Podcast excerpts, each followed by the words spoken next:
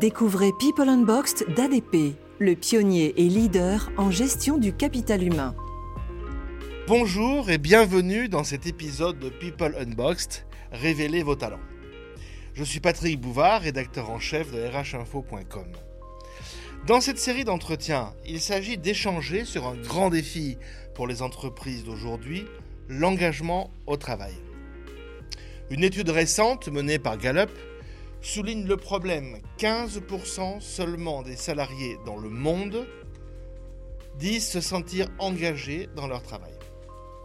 Ce constat est suffisamment étonnant et impactant pour les entreprises et leurs ressources humaines pour qu'ADP commande sa propre enquête. Pourquoi l'engagement est-il aussi faible?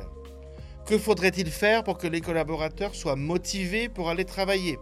Ce sont les résultats de cette étude et leur analyse qui nous ont conduit à cette série d'échanges que vous pourrez podcaster.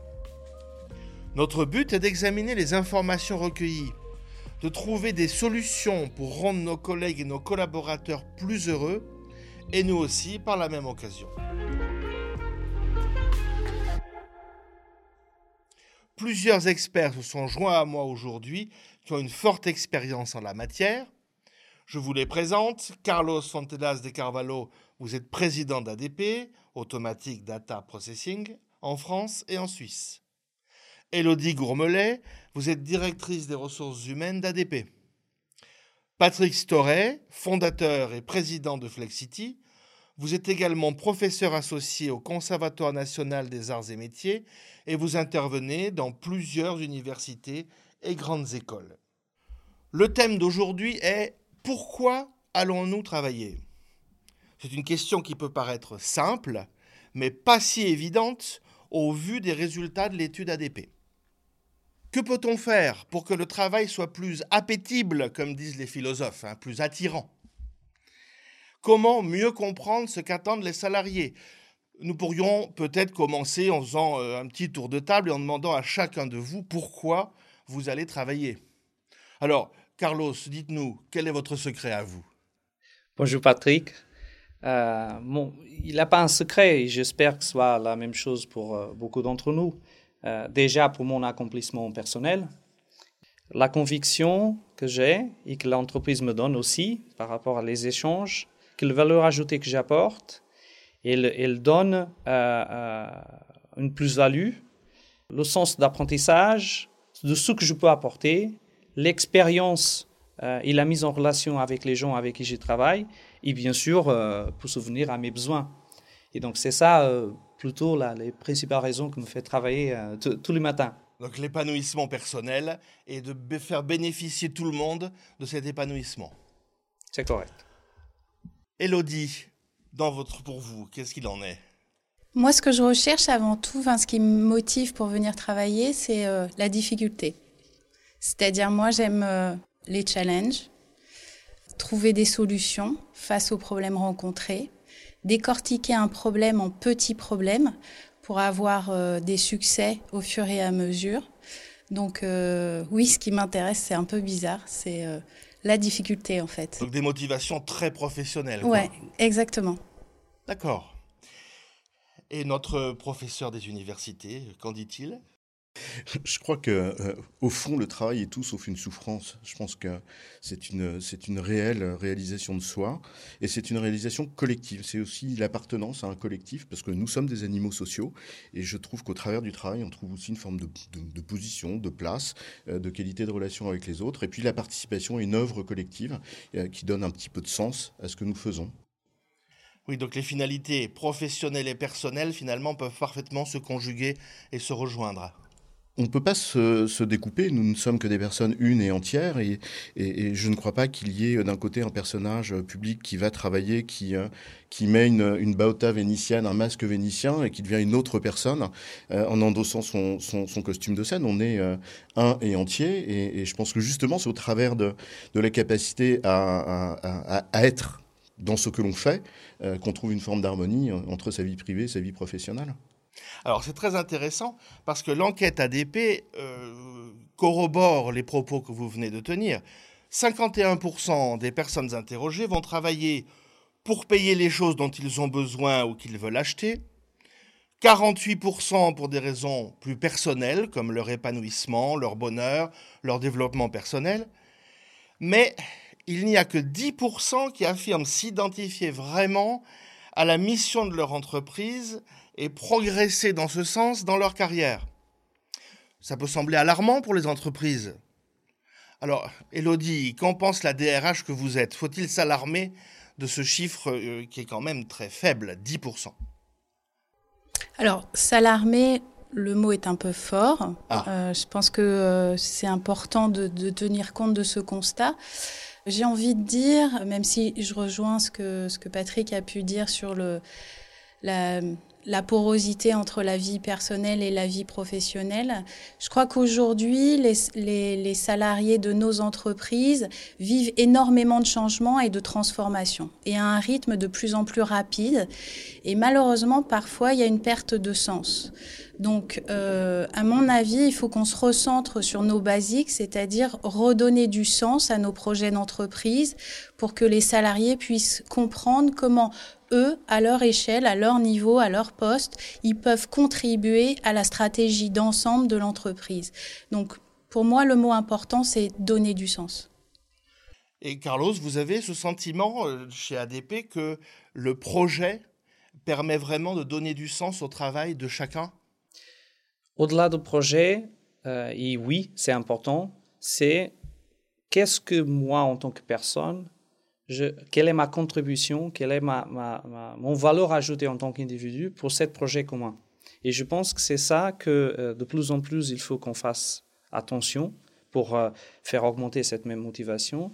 C'est finalement reconnaître l'individu dans des équipes qui sont de plus en plus, euh, et les objectifs qui sont de plus en plus fédératifs, mais, mais en même temps tellement collectifs, qui, pour quelques personnes, il peut quelquefois se noyer euh, euh, autour de cette, et pas se reconnaître euh, capable de donner son apport, de donner son valeur ajoutée à cette même, à cette même propos, à cet même objectif. Mais alors, moi je me pose une question. Est-ce que pour donner du sens et des salariés qui travaillent en ayant le sens de cet accomplissement-là, est-ce qu'il est nécessaire pour eux d'aimer leur travail, à votre avis?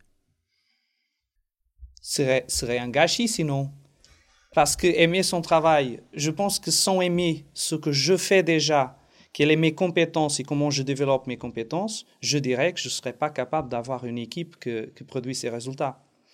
Après, il faut distinguer aimer son travail, son valeur ajoutée dans une équipe et aimer cette propos plus générique qui est la mission de l'entreprise. Il faut peut-être les distinguer. Mais en réponse directe à ce que vous me demandez, ah oui, bien sûr, il faut, il faut qu'il aime parce que c'est comme ça qu'il va apporter euh, valeur, c'est comme ça qu'il va respecter, y compris soi-même, tous les jours par rapport à ce qu'il va faire. Et donc, je pense qu'il y a une condition sine qua non de réussite. Pourtant, pour chacun de nous, dans notre travail quotidien, il y a des choses que nous aimons, euh, d'autres que nous n'aimons pas. Quel est le, Comment caractériser cet état d'esprit qui serait vraiment, qui engagerait chacun de manière positive, Patrick? Je crois que derrière euh, toute activité, il y, a, il y a une partie des choses qui, euh, est, motivante et une partie qui, qui ne l'est pas. Je vais faire un parallèle. Je crois aujourd'hui, et particulièrement en France, il y a tout un discours autour de l'image de l'entrepreneur en nous disant que l'entrepreneur est quelqu'un qui aime prendre des risques. Je pense que c'est une vision qui est très simpliste des choses. L'entrepreneur, c'est pas quelqu'un qui aime prendre des risques. C'est quelqu'un qui, comme tous les autres et comme toutes les autres personnes, n'aime pas prendre de risques. Mais par contre, il est mu par un projet, il est mu par une ambition, il est mu par quelque chose qui est suffisamment fort et qu'il place au-dessus euh, de ses intérêts particuliers, voire même au-dessus tout simplement des efforts qu'il doit produire avec les souffrances que ça peut, euh, que ça peut imposer. Et donc il accepte cette contrepartie. Je pense que dans le travail, c'est exactement la même chose. On a tous entendu cette expression, le travail est une souffrance parce que ça vient du mot latin tripalium. Alors il y a deux autres mots latins euh, qui sont labor, qui a donné labor en anglais, et opus, qui veut dire l'œuvre. Alors évidemment, travailler, c'est faire un effort, et faire un effort, ça fait souffrir. mais en revanche, soit on trouve quelque chose qui donne sens à l'effort que l'on produit, et dans ce cas-là, ça devient une réalisation, opus, l'œuvre, coopérer, faire œuvre ensemble. On retrouve là les deux dimensions fondamentales de, de, la motivation au travail, c'est-à-dire à la fois l'animal social qui a besoin du travail pour, pour, pour retrouver ce sentiment d'appartenance à, à, une communauté, et en même temps se sentir utile, c'est-à-dire euh, euh, euh, participer à, à, à une œuvre. Et si on ne trouve rien qui donne sens à l'effort que l'on produit, on en retient que la souffrance, et dans, dans ce cas-là, ça devient tripalium. C'est d'ailleurs pour ça qu'il y a une petite différence entre collaborer, faire un effort ensemble, encore faut-il le faire dans une perspective qui soit euh, le projet, la mission, la vision, enfin en tout cas ce qui fait que l'entreprise est une, est, est une communauté collective, et donc ça devient coopérer, faire œuvre ensemble. Elodie, ce sont des critères dont vous tenez compte dans votre politique de recrutement? Euh, J'ai vu passer récemment une étude qui disait que euh, parmi les qualités euh, recherchées, bah, finalement, les aspects techniques et les diplômes pesaient un petit peu moins qu'auparavant. Hein, le CV pesait un petit peu moins. Et que toutes les qualités comportementales prenaient de plus en plus d'importance, ce qui rejoint notre discussion de, de, de, de ce jour. Est-ce que dans votre politique de recrutement, vous êtes aujourd'hui particulièrement attentive à ce, type de choses? Je voudrais même préciser la, question que vous nous avez posée ce matin au tout début, pourquoi nous venons travailler? Moi, c'est une question que je pose systématiquement en entretien de recrutement. Oui. Euh, parce que derrière, on comprend quels sont les facteurs de motivation de l'individu. Et euh, au-delà du, CV avec euh, les diplômes, la formation, etc., bien sûr, c'est un prérequis. Euh, puisqu'on a besoin d'une technicité euh, selon sur certains métiers. Mais ce que je recherche moi avant tout en tant que DRH d'ADP, c'est euh, quelqu'un qui a du potentiel, quelqu'un qui va pouvoir s'intégrer à notre culture d'entreprise. Donc je vais regarder la, personnalité, la capacité à évoluer, la capacité à apprendre aussi, puisque si on regarde les enquêtes qui peuvent nous être fournies actuellement, on sait qu'avec l'avènement de l'intelligence artificielle dans très peu de temps, 50% des postes euh, qui sont aujourd'hui présents dans nos entreprises ne vont plus exister dans quelques années et à contrario, 50% de nouveaux vont être créés. Donc c'est vraiment important de rechercher euh, des profils qui ont du potentiel et surtout cette capacité à apprendre, à évoluer, à accepter le changement, puisqu'aujourd'hui, chaque entreprise doit faire face à des changements euh, récurrents et qui vont de plus en plus vite. Alors je me tourne vers euh, le président euh, euh, en exercice. Est-ce que cette question de l'intelligence artificielle et donc du renouvellement des métiers, est-ce que c'est quelque chose dont les, les, comités exécutifs, à votre avis, ont suffisamment conscience? Mais est-ce que, au niveau de votre direction, c'est une problématique dont vous avez un grand souci aujourd'hui? Non, mais c'est de plus en plus quelque chose présente. Et pourquoi? Parce qu'on sait que euh, l'intelligence artificielle, euh, l'intelligence sur, les machines, les nouveaux algorithmes, ils vont apporter des, des grandes opportunités. Et des grandes opportunités parce que euh, je pense qu'on va devenir plus efficace et, faire en sorte que notre, notre ensemble des collaborateurs puissent apporter plus de valeur ajoutée dans ses compétences et moins dans les tâches répétitives, dans les tâches euh, qui impliquent un volume constant, parce que de toute façon, les machines le, le, feront mieux que nous tout le temps, 24 sur 24. Et donc, euh, on se préoccupe sur ça, sans devenir encore euh, quelque chose d'inquiétant, mais euh, on, l'a sur, sur, la table euh, tous les jours, soit sur la capacité de, de, faire accompagner nos collaborateurs pour les compétences futures, soit sur l'adéquation de nos produits et de nos services par rapport à cette même dimension, soit sur les coûts très importants du besoin de nos clients. Et comment cette intelligence artificielle elle va pouvoir aider va pouvoir aider à, cette, à trouver des solutions via euh, une façon euh, plus oui, automatique. Donc finalement, finalement, par rapport à ce que disait Patrick tout à l'heure, c'est de, de diminuer, de limiter les tâches laborieuses pour que les personnes puissent s'investir davantage, avoir vraiment plus de raisons de venir travailler tous les jours et euh, ainsi traiter la question de leur bien-être. Alors, euh, c'est une question aussi, ça, euh, sur laquelle nous reviendrons euh, certainement, mais la question du bien-être au travail, qui sont un peu dans des, conditions extérieures, des conditions d'environnement de travail. Et dans ce que vous venez d'évoquer, Carlos, il y a également la notion de bien-être dans le travail. Donc ça, c'est quelque chose qui me semble devoir être relevé. Alors, on peut se demander, est-ce que, je me tourne vers, vers vous, Patrick, est-ce que les conditions de lieu, euh, d'époque que nous traversons ont un impact euh, fort sur ce phénomène de motivation au travail ou est-ce que finalement il n'en a pas toujours été ainsi? Euh, moi, je me souviens de mes parents, ils avaient, à mes yeux, les mêmes difficultés que nous à se motiver pour leur travail. Donc, est-ce que c'est un phénomène d'époque ou est-ce que c'est un phénomène tout simplement humain, même si notre époque a ses particularités? Je pense qu'il faut distinguer deux choses. Euh, ce que sont euh, les facteurs qui peuvent contribuer à la motivation d'un individu. Et là, je pense qu'il y a une dimension qui est totalement immuable depuis la nuit des temps de ce point de vue-là, des, du contexte dans lequel celle-ci va, s'exercer, c'est-à-dire la manière dont, l'individu va être, finalement obligé de s'adapter à un contexte, à la fois pour assouvir un certain nombre de besoins vitaux, comme il a été dit tout à l'heure, on a tous besoin d'un toit et de se nourrir, mais aussi d'autres natures de besoins qui sont effectivement dans une dimension plus relationnelle euh, euh, ou de sens. Et de ce point de vue-là, évidemment, c'est à la fois lié à l'époque, et c'est lié à l'endroit. Et l'endroit, c'est à la fois la nature de l'entreprise. Je pense que c'est absolument pas la même chose dans une entreprise cotée en bourse. Euh, euh, c'est absolument pas la même chose dans une grande administration publique ou dans une PME euh, familiale ou dans une entreprise coopérative. Et c'est là où je crois qu'il est absolument nécessaire de comprendre que l'individu n'est pas simplement dans une posture de satisfaire ses besoins immédiats généralement qu'on représente au travers de la pyramide de Maslow, d'ailleurs, c'est une, une, une, façon de représenter les choses. Mais il est évidemment dans un endroit donné, et donc par conséquent, il développe des stratégies, des techniques, des, euh, des, réactions par rapport au contexte dans lequel il est pour essayer justement euh, euh, d'assouvir ses besoins. Carlos? Ce que je pense qui a franchement changé, ou qui est en train de changer, par rapport à, comme vous disiez bien, nos parents, c'est des éléments de, de comparaison.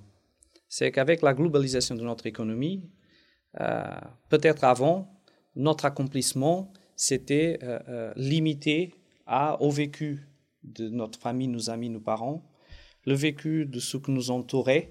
Euh, et là, maintenant, la comparaison, c'est euh, le monde. Et, et, ce qui apporte de positif, c'est cette recherche d'être, d'avoir, et pardon le terme anglais, benchmarké avec quelque chose, donné comme référence, quelque chose qui peut-être est euh, euh, pas dans notre pays, pas dans notre continent, mais avoir, vouloir être benchmarké avec quelque chose ailleurs. Et ça, ça peut être très positif, mais il y a aussi de négatif. Et de, prendre en attention avec nos salariés de cette insatisfaction constante, de, de, jamais, jamais se situer comme. Euh, c'est comme, comme maintenant, c'est plus difficile de se trouver satisfait par rapport à un certain, à une certaine situation de compétence ou d'accomplissement parce que les éléments comparatifs qu'on peut avoir pour l'information que nous entre tous les jours est complètement différent. Ils sont beaucoup plus larges. Je, je, voudrais apporter un, un, un, propos complémentaire. Je pense effectivement que la question de la comparaison est importante parce qu'elle touche à la notion de la perception euh, de sa propre satisfaction. Et à ce titre-là, je trouve qu'en France, on, est très attaché à la notion de bien-être. Euh, vous en avez parlé tout à l'heure. Je voudrais juste attirer l'attention sur le fait qu'il y a des endroits où le bien-être est peut-être perçu comme un dû, mais il y a des endroits où être est une chance. On va aborder une question qui, qui, a été très débattue dans la presse et sur les réseaux euh, ces derniers temps, qui est la question de cette fameuse génération Y. Est-ce que euh, vous avez le sentiment, Elodie, que la génération montante, les jeunes générations, posent les problèmes différemment, qu'ils sont mieux lotis que leurs aînés pour affronter bah, le monde du travail tel qu'il est aujourd'hui, la globalisation euh, dont parlait Carlos. Euh, quelle est votre perception dans votre expérience de cette euh, réalité-là? En, fait, moi j'aurais un autre point de vue, c'est que, enfin, ça rejoint ce qu'a dit Carlos, c'est que c'est une question de contexte ou d'environnement. La génération Y, ils sont nés connectés, ils sont nés dans la sphère Internet, donc ils sont déjà nés dans ce monde, dans cette globalisation.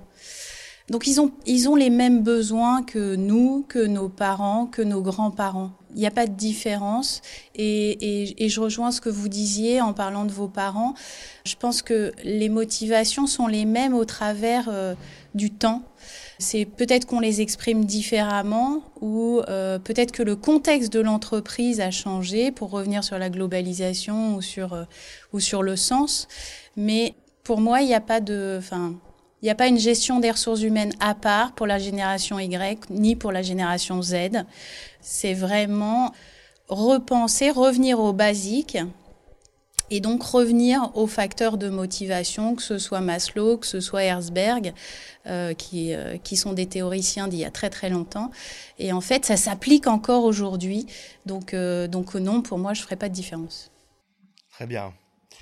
C'est très intéressant. Alors, néanmoins, il est évident que la question des technologies bon, est, est incontournable parce que nous avons vécu, nous avons aujourd'hui des moyens sans précédent pour communiquer.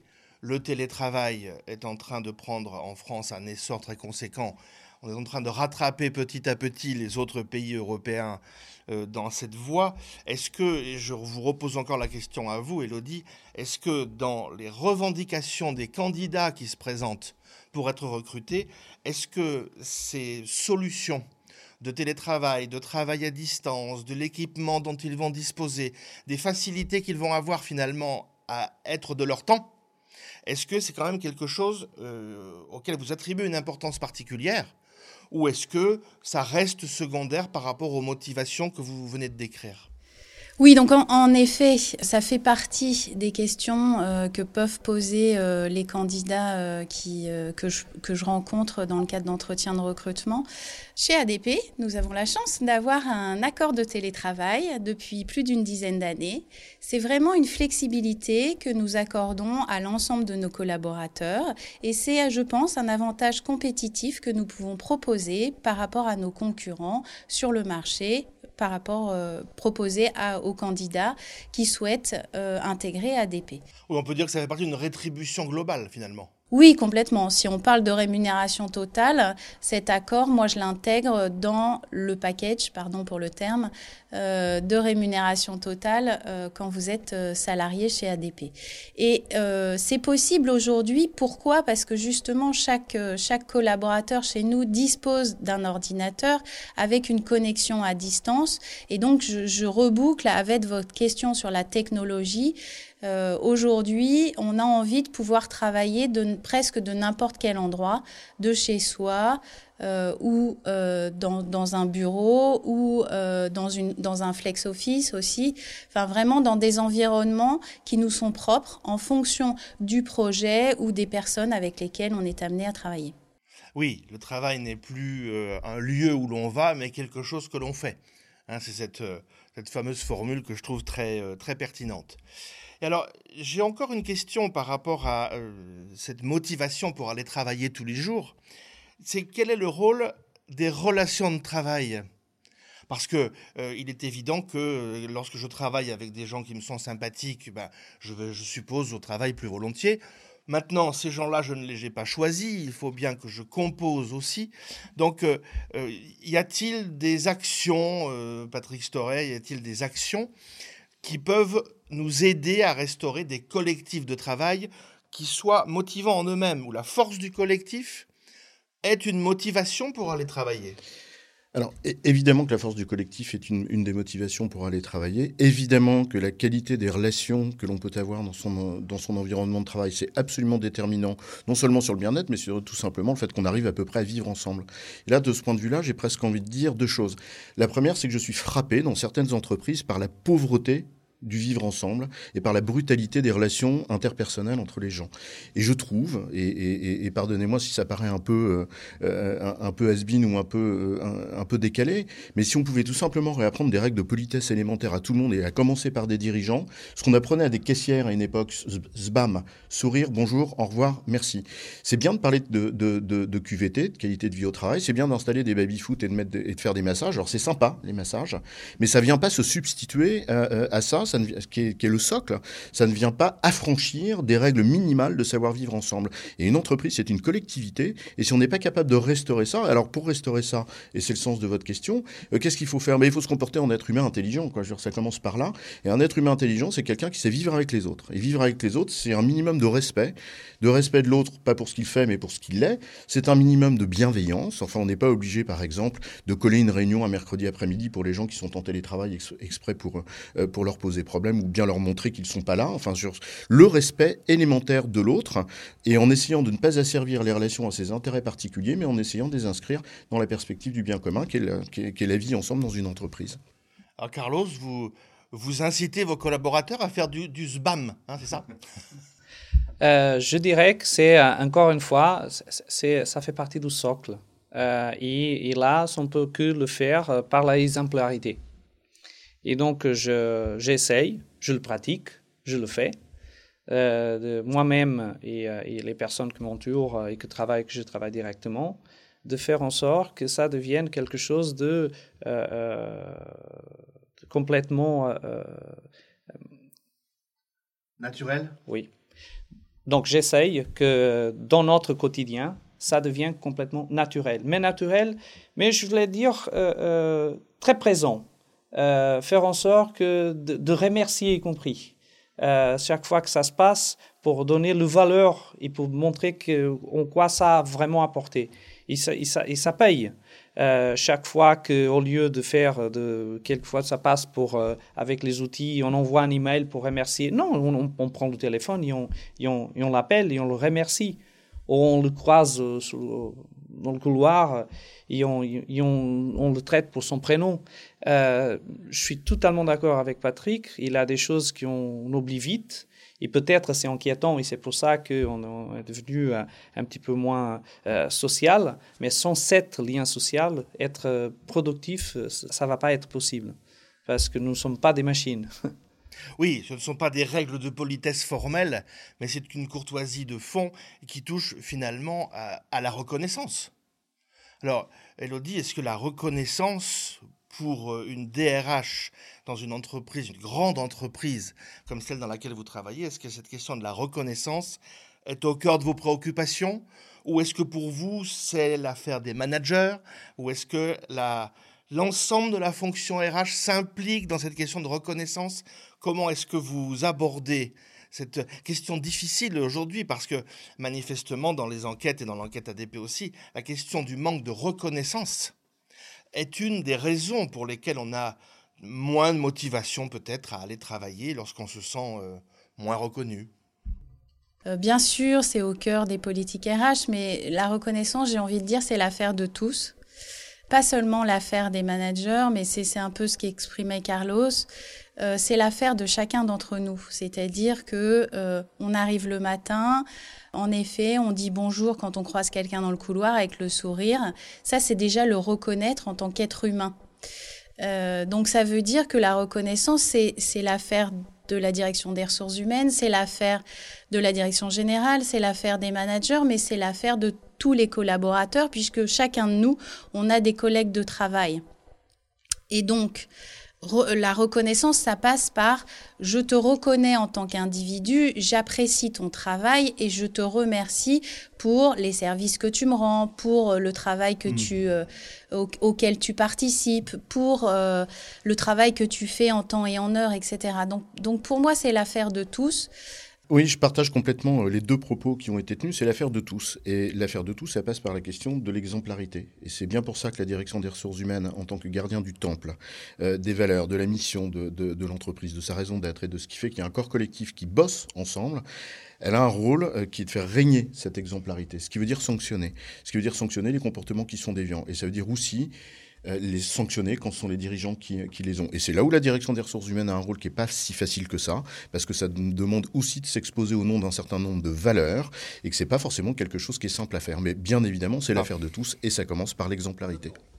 Bon, merci. En tout cas, vos, avis sont très intéressants et très, très complémentaires. Alors, j'ai une dernière question à vous poser avant de, de clôturer ce podcast quelle est ou quelles sont les deux ou trois choses qui sont à vos yeux les plus importantes que peut faire un employeur pour motiver ses collaborateurs à vouloir venir travailler le matin? Voilà, si hein, vous, aviez à dire, voilà, je vous donne deux ou trois choses, qu'est-ce que vous diriez? Elodie Je reviendrai sur ce que je vous ai dit euh, tout à l'heure à savoir euh, le plus important pour moi, c'est de donner du sens pour que chacun d'entre nous, quand on arrive le matin, on sache pourquoi on vient travailler, à quel projet on participe, à quelle œuvre ou à quelle euh, œuvre, oui, on apporte euh, sa pierre à l'édifice. Donc c'est vraiment la question de donner du sens. C'est pas la question la plus simple et la plus facile, et c'est pour ça peut-être justement que vous relevez que très peu de salariés sont vraiment engagés euh, vis-à-vis de leur entreprise au travers de l'enquête qui a été menée. euh, parce que c'est pas une question facile à résoudre.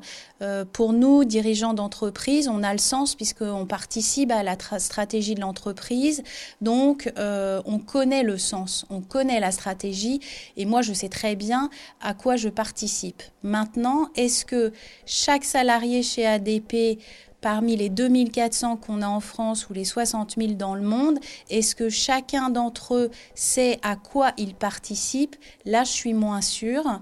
Et je pense que euh, ce, problème rencontré chez ADP n'est pas forcément le même dans d'autres entreprises, de pouvoir expliciter, enfin de pouvoir le rendre euh, compréhensible pour chaque collaborateur qui travaille dans une entreprise. D'accord. Oui, comme disait Patrick tout à l'heure, quand on connaît le pourquoi, oui. Euh, le travail n'est plus une souffrance, il redevient une œuvre. Ou même du plaisir. Et même du plaisir. Patrick, rebondissez sur le plaisir. C'est une bonne idée. Euh, mais je pense que plutôt que de faire envie, il faut donner envie. Dit en d'autres termes, il faut un, un, un projet qui donne sens au travail des gens, mais auquel ils adhèrent. Euh, deux, je pense qu'il faut qu'ils aient un minimum d'autonomie pour pouvoir apporter leur contribution individuelle. Et ça passe aussi par restaurer des dimensions aussi simples que l'amour du métier et l'amour du travail bien fait. Trois, il faut qu'ils tirent une, rétribution au sens le plus large du terme euh, de la contribution qu'ils ont apportée, à la fois dans la dimension financière comme dans la dimension de la reconnaissance au sens propre des choses. Et puis, il faut leur fournir quand même un minimum de conditions de travail qui sont dignes de ce nom. Pas parler de bien-être, mais au moins de, de conditions de, de travail dignes de ce nom. Et je pense que dans beaucoup de nos environnements, ça commence par des relations interpersonnelles euh, qui sont de qualité. Donc un peu de bonne humeur, un peu de sourire euh, et, et, de temps en temps enlever les cravates, ça fait du bien. Et Carlos, le mot de la fin. Je pense que euh, pour que un collaborateur tous les matins se réveille et dit je veux travailler, je parlerai de, vraiment de la reconnaissance individuelle. Il faut que, que chaque collaborateur trouve dans le retour et dans l'échange qu'elle vive avec ses collègues et ses managers, euh, si tous les matins qu'il a la notion de pouvoir faire ce qu'il va faire et vouloir faire ce qu'il va faire, pour qu'il se sente euh, euh, qu'il y, a a un valeur ajoutée, qu'il peut y compris faire partie d'une équipe, il, a, il sait quel est son rôle, et ça, ça passe vraiment autour de la reconnaissance individuelle je sais vraiment quel est mon rôle, je suis reconnu pour mon rôle, je m'accomplis et comme, et comme tel, je veux le faire. Très bien. Donc, le sens, le plaisir de travailler et la joie d'être reconnu dans mon travail. Merci à tous. Ce fut un débat très utile et révélateur. C'est tout pour cet épisode.